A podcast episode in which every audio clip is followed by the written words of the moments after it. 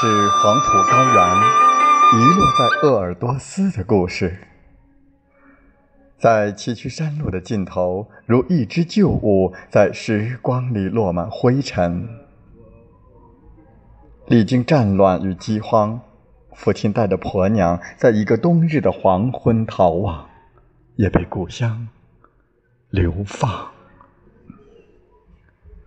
俯身叩拜圣洁的高原。放牧的子孙与野草一起生长，为了那千年的烽火，为了一个久远的承诺，去偿还父亲背负的旧账。回不去的家乡，留下的我的脚步，两行。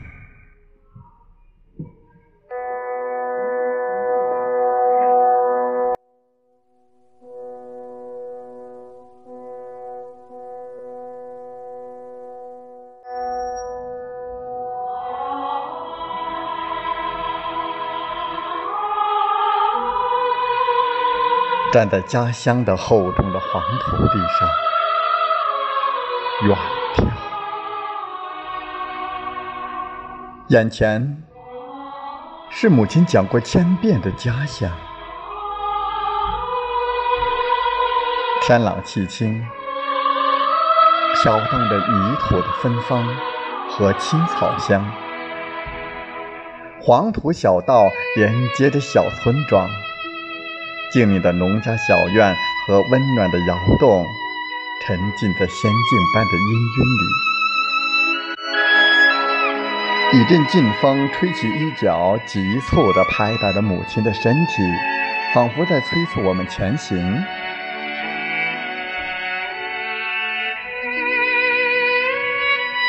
母亲长久地站立，凝望着。那片温暖的黄土地，头巾和刘海在母亲的脸上不停地飘动，试图遮挡母亲眼中的泪花。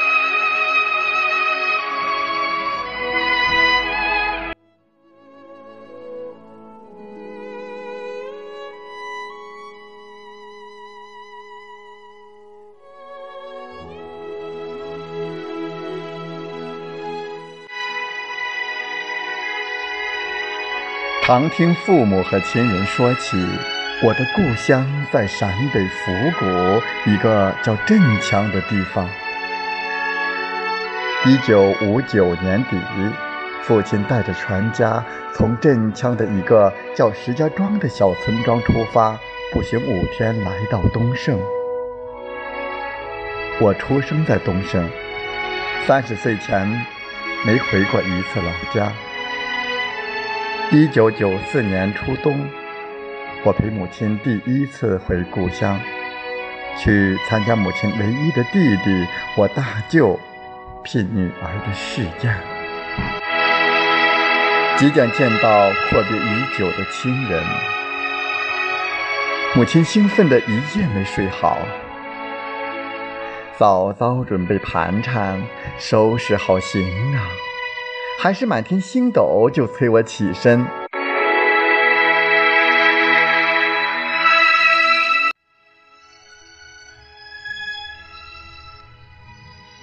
我和母亲加快脚步，不到一小时就来到了汽车站，坐上了去往佛谷县的客车。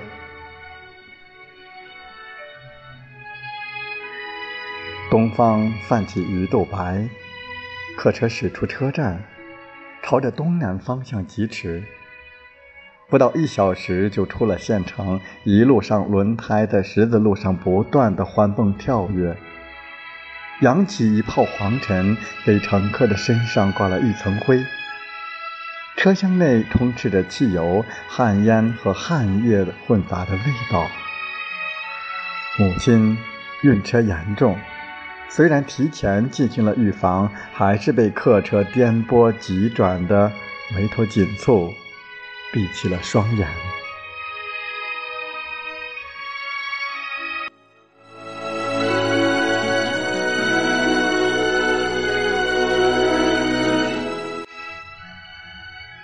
两个多小时后，客车跨越了蒙山界，一路下坡进入了大川。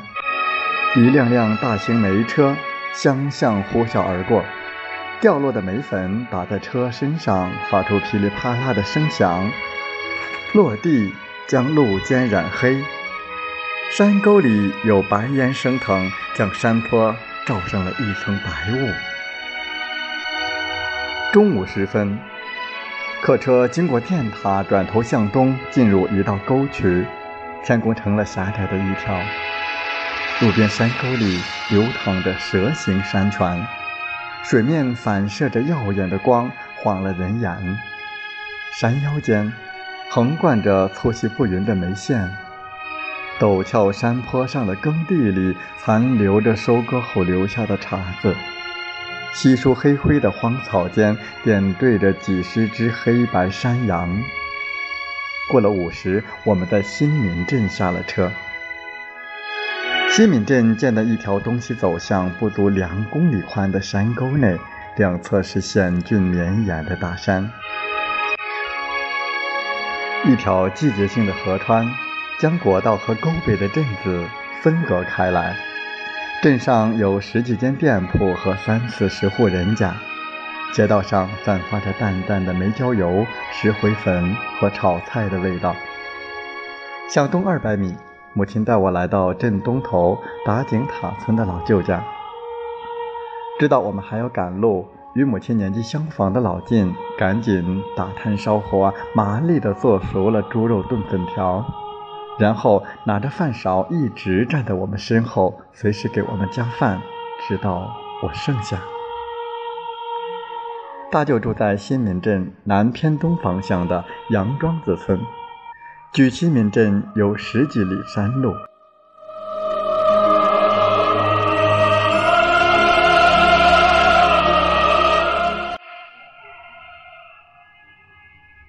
告别了老舅老靳，与母亲步行向南，穿越了国道，进入深沟，手脚并用，爬在一条陡峭的 S 型羊肠小道上，半个多小时才登上了高高的山顶。裹过脚的母亲已年近古稀，却拒绝我的搀扶。不到半小时，我们登上了那座高高的大山。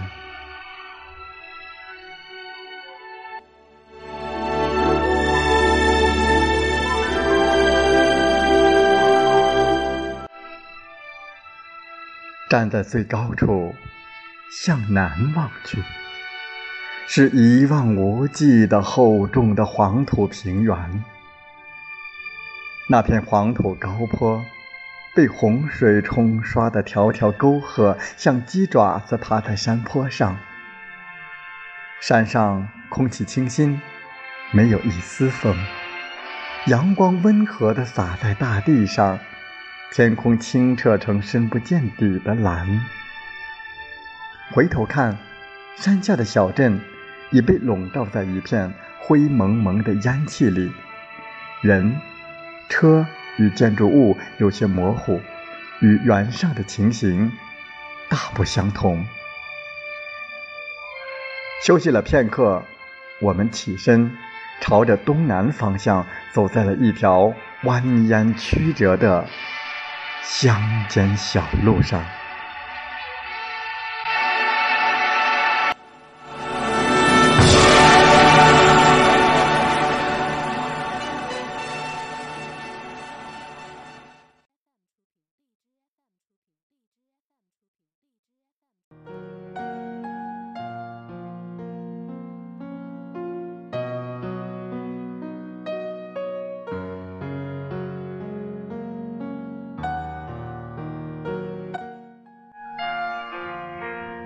两侧山沟的向阳面，零星分布着几排窑洞和高低错落的院落。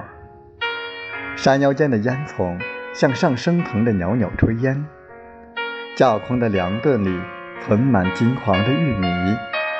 场面上堆放着米麻五谷，不断传来鸡鸣、犬吠、驴叫、猪拱门的声响。眼前的一切似曾相识，一如我梦里见过的家乡，亲切、温暖、恬淡，一片宁静祥和。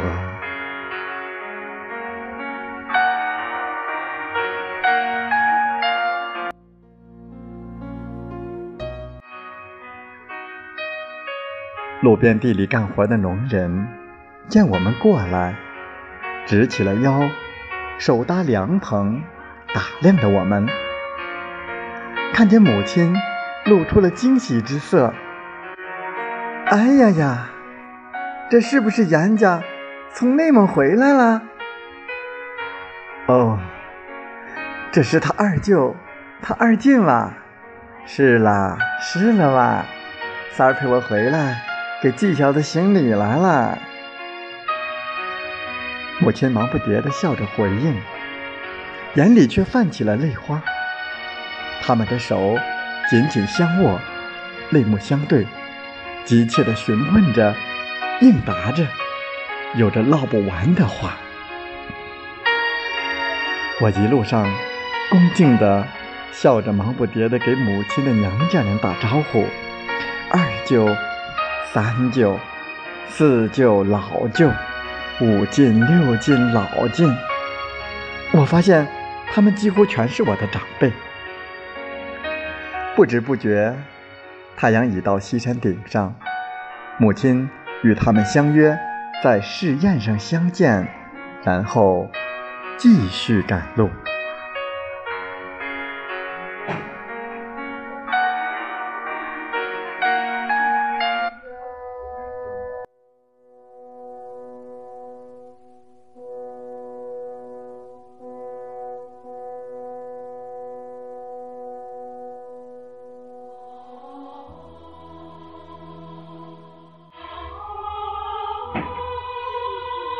远处一辆自行车迎面驶来，停住，跳下一个年轻人，称母亲大姑。母亲介绍才知是我未见过面的姑舅弟弟。打过招呼，我接过自行车，带着母亲在前面行驶。姑舅弟弟则跑在后面。又走了三四里，眼前的阳坡上出现一个十几户人家的村子。母亲告诉我。杨庄子到了，绕过两户下坡，左转来到大舅的院子。和大山里的人家一样，大舅的旧窑建在大山的阳面的一个弧形的院子里。院子的前面是一条深沟，大舅的旧窑已好几年不住，土门面被雨点儿打得坑坑洼洼，被雨水冲刷出条条细沟。落了色儿的木格的门窗，也显出陈旧。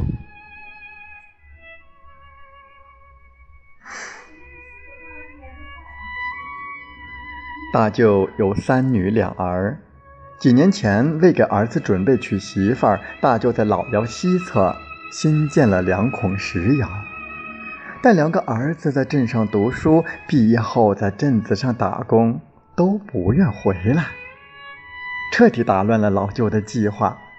为不让一生最大的投资闲置，大舅大进搬进了新窑。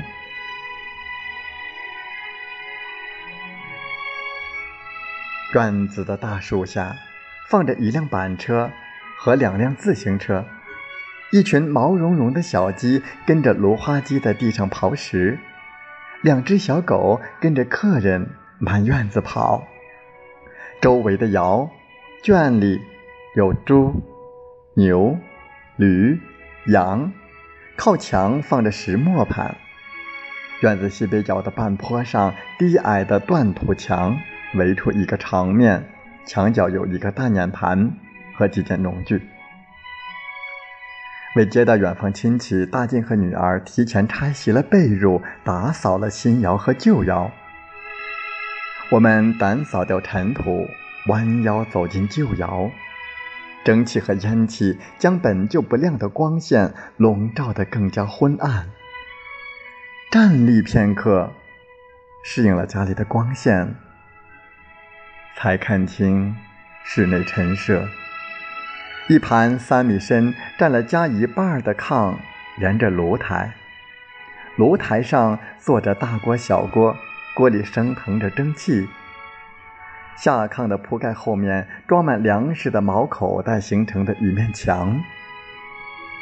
炕上铺着一块彩绘油布，与腰墙、堂柜一样，都是大红大绿的颜色。地下一对红油堂柜上，放着两个玻璃相框，相框里排着黑色和彩色照片。左边相框显眼的位置，竟然是我的结婚照。地下的大水缸旁，立着一个木质脸盆架，印着大红喜字的搪瓷脸盆里冒着热气，架上。搭着一块红毛巾，擦了把脸，大舅请我们上炕。炕上，大舅和三个男人盘腿坐在小方桌旁，抽着旱烟，抿酒聊天，偶尔就一口桌上的凉菜。见我们进来，赶紧腾开了滚热的锅头。地下、院子里和新窑里，女人们像走马灯一样的忙碌。打炭烧火，蒸糕，蒸馒头，撂豆芽，做豆腐，压粉条，烧猪肉，烧牛肉，准备试验上几天的吃喝。大晋将会招呼着，让男人们去担水、铡草、喂牲口。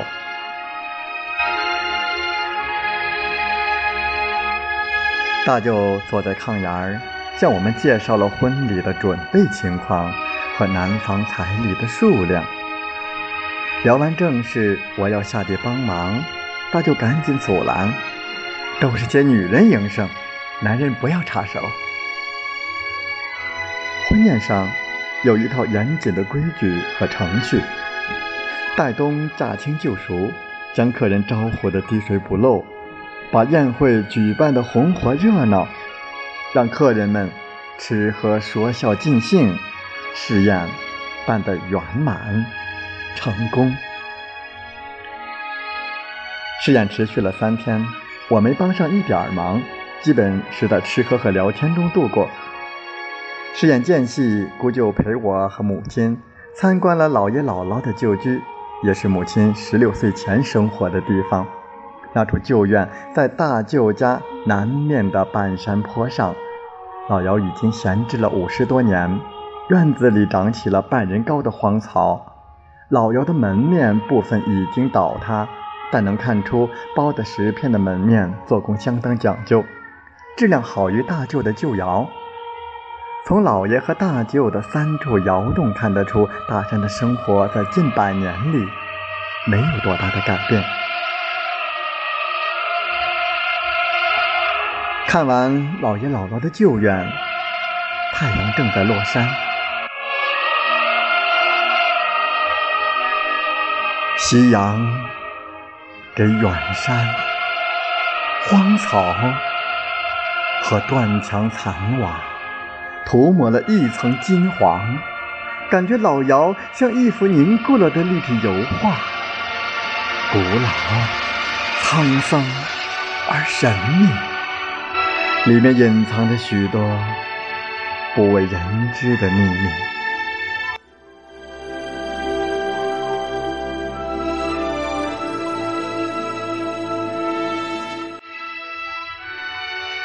第三天清晨，告别了母亲的亲人，姑舅带我们返回新民镇。随后，我们又一路向北上山，徒步十几里山路，来到父亲的故乡，在侯爹的石窑里住下。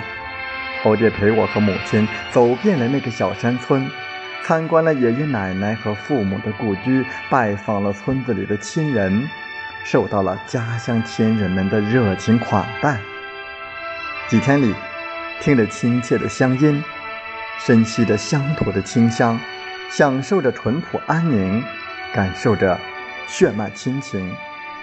一腔温情热血一直在我的胸中涌动。站在高处，远望原始厚重的黄土大地，我终于明白，为什么父母有着那么深的乡愁，对家乡有着无限的思念与眷恋。因为，那片黄土地曾经养育了他们，在那里丢下了他们曾经的青春岁月。我们是故乡那棵老树飘落的叶。这里才是我们的根。